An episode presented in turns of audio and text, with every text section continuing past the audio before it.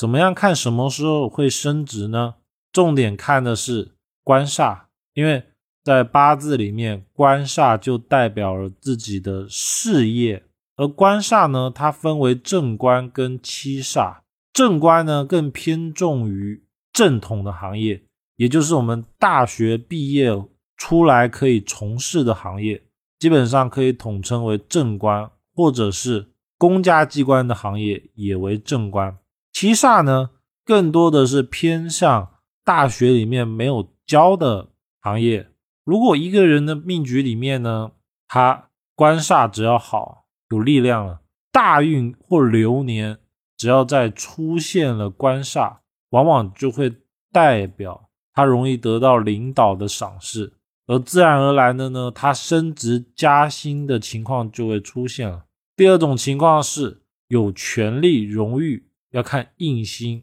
印星生我者为印，都代表了长辈的贵人，也就是我们现在俗称的领导、主管、老板，统称为印里面的贵人。所以，当八字里面对印是旺的，并且喜印的时候呢，在遇到印的大运与流年，就代表当事人那个大运容易得到贵人、领导的帮助与赏识，如此呢，就会有。升职加薪的情况出现。第三种呢是看财星，命盘中只要有财，只要不碰到空亡或冲克，基本上他的命局是不会缺钱的，只是说钱的多或少而已。所以当这个人的八字里面财是比较旺的，而且是喜财的，也就是说这个财不会克他本身自己的时候，大运或流年只要在遇到了财星。也代表了他那一年一定财运会增加，